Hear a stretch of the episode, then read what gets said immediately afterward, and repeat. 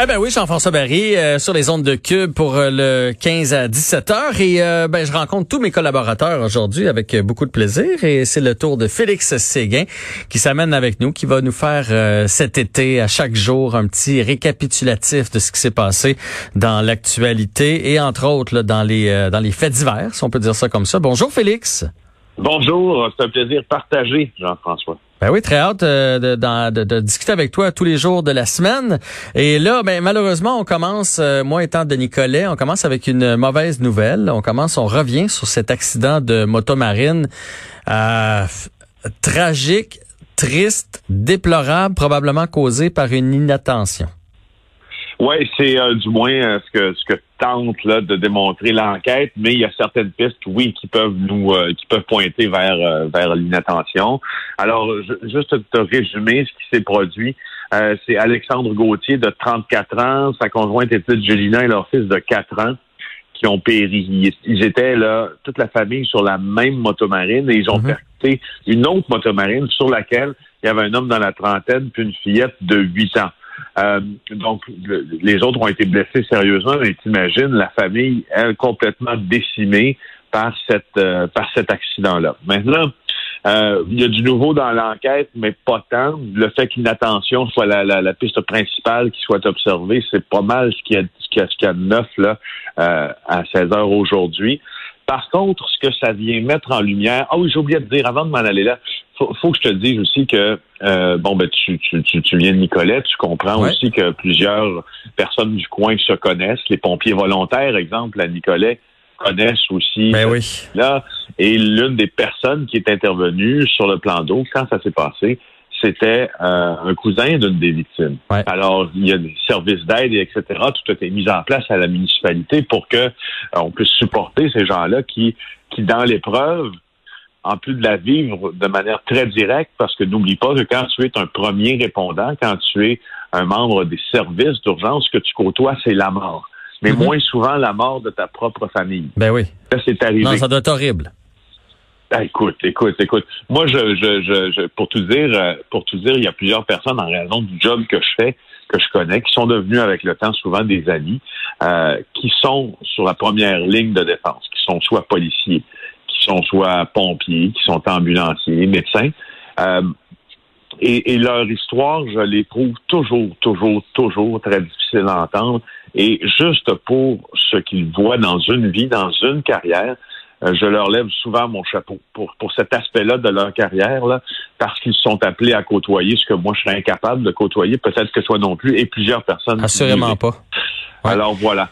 Mais, euh, mais, Félix, faut, faut, faut, oui, faut penser à lui là, qui a trouvé son, son, cousin qui est intervenu, mais il y a aussi parce qu'il faisait de la moto marine avec euh, un couple, un, un, pas un couple d'amis, mais une autre famille qui connaissait et, et c'est probablement là, ce qu'il raconte, c'est probablement qu'il a vu une bouée euh, qui, qui lui disait de ralentir. Lui a ralenti d'un coup sec et l'autre motomarine a carrément passé dessus. Il a, il a arraché le volant de la motomarine là où il y a eu les décès. C'est alors la hmm. personne qui a, qui a, causé la mort doit être aussi en petits morceaux. Là. Ah, je suis, je suis absolument d'accord. D'autant que maîtriser euh, maîtriser ces engins-là, ou plutôt que, en fait, on, il va se questionner longtemps, toute sa vie, sur la maîtrise additionnelle qu'il aurait peut-être pu avoir de son engin, parce que euh, faut bien le, mentionner, il y a ma collègue Audrey Ruel-Manceau qui, qui écrit un texte que, dans lequel je trouve qu'il y a des données intéressantes sur euh, l'évolution de ces machines-là aussi. Et, il, cite l'exemple le, tout premier Sidou qui a été fabriqué par BRP, là, Sidou 1968, pouvait atteindre 40 km heure. Mm-hmm. Aujourd'hui, la bombe, la, la, machine qui est le RPX X300 2020, passe de 0 à 96 km heure en 3,8 secondes et sa vitesse de pointe, c'est largement au-dessus de 100 km heure. Aïe, aïe, c'est vite, hein? Et puis... Ça décolle, ça décolle vraiment. Moi, j'en ai eu deux. Puis euh, ah j'ai une coupe de mes oncles, on faisait du sidou en arrière. Ils me disaient, ben, tu peux pas me tirer en sidou avec... Euh, ça prend un bateau là pour me sortir de l'eau, pas ta petite moto marine. Mais ben, attache-toi, là. Quand, quand ça décolle, le motomarine, ça y va. Puis d'ailleurs, dans les prochaines minutes, on va parler avec Sylvain Deschênes, qui est directeur général de Nautisme Québec, là, justement, à propos de cet accident-là, mais aussi de toutes les mesures, puis des motomarines, puis des plaisanciers qui vont être nombreux sur les cours d'eau du Québec cette année. ben, tu m'envoies ravi. On va y aller avec ton deuxième euh, sujet. On revient sur cette agression-là qui a été euh, commise euh, chez Pietro Poletti, qui est un ancien agent enquêteur du SPVM. Est-ce que tu as appris des, nouveaux des nouveaux faits dans ce, dans ce dossier -là?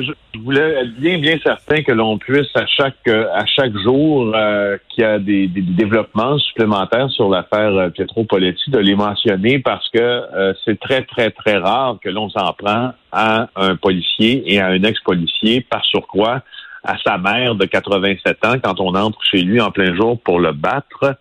Euh, ce, qui est, ce qui est intéressant, puis ce qui est un peu paniquant aussi, c'est que euh, lors de l'enquête sur remise en liberté euh, de ceux qui étaient là à ce moment-là, le chauffeur de la voiture a fait pas certaines confessions, mais certaines affirmations et il dit que si on avait voulu le tuer, Pietro Politi, il serait mort. Mhm. Donc, ça, ça vient accréditer la thèse du message qui est envoyé à cet ex-policier-là. Euh, le jeune homme qui a dit ça, ben, c'est Gadley de Saint-Jean. Euh, puis il était en compagnie d'une autre personne aussi qui conduisait la voiture, d'un autre suspect. Ils étaient trois en tout à être arrêtés. On est à la recherche d'un quatrième maintenant. Le suspect, lui, qui conduisait la voiture de fuite, il avait des problèmes de drogue énormes. Donc, lui, ce qu'il fait dans la vie, c'est qu'on lui demande de conduire une voiture. Il conduit une voiture. Il pose pas de questions. Mm-hmm. Autres, les trois autres qui étaient dans la voiture, deux qui ont été accusés, plus un autre recherché, c'est eux qui ont vraiment été engagés pour commettre le méfait. Et là, vraiment, euh, il commence à y avoir beaucoup, beaucoup de questions sur l'identité des gens qui ont envoyé le message à Pietro Poletti et que voulait dire ce message-là? Euh, je voulais juste le mentionner là que on a supputé beaucoup au cours des derniers jours, puis là maintenant on peut, on est un peu plus conscient que ça devient un message peut-être un peu ambigu, mais un message quand même cette affaire-là.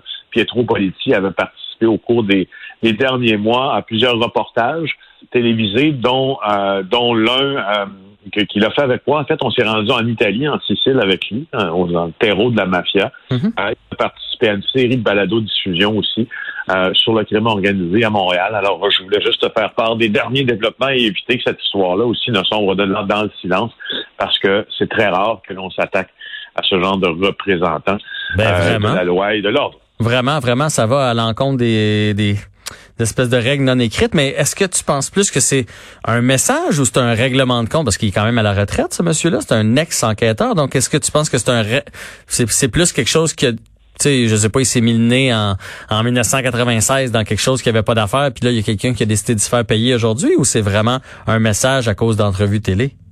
Ben, c'est une très bonne question et, euh, et euh, je peux dire que la réponse, il y a plusieurs facettes à la réponse parce que Pietro Poletti, même il y a plusieurs années, cultivait quand il était policier en service beaucoup, beaucoup, beaucoup de contacts et de sources dans le milieu criminel. C'est un policier avec qui le monde criminel a toujours été assez enclin à traiter parce que, euh, trompe-toi pas, les policiers doivent traiter avec mm-hmm. les criminels et ils se parlent. Hein? ils se parlent souvent pour faire baisser aussi la tension dans la rue, pour élucider certaines affaires qui font l'affaire de tout le monde. Alors, il y a une discussion, ça va dans les deux sens.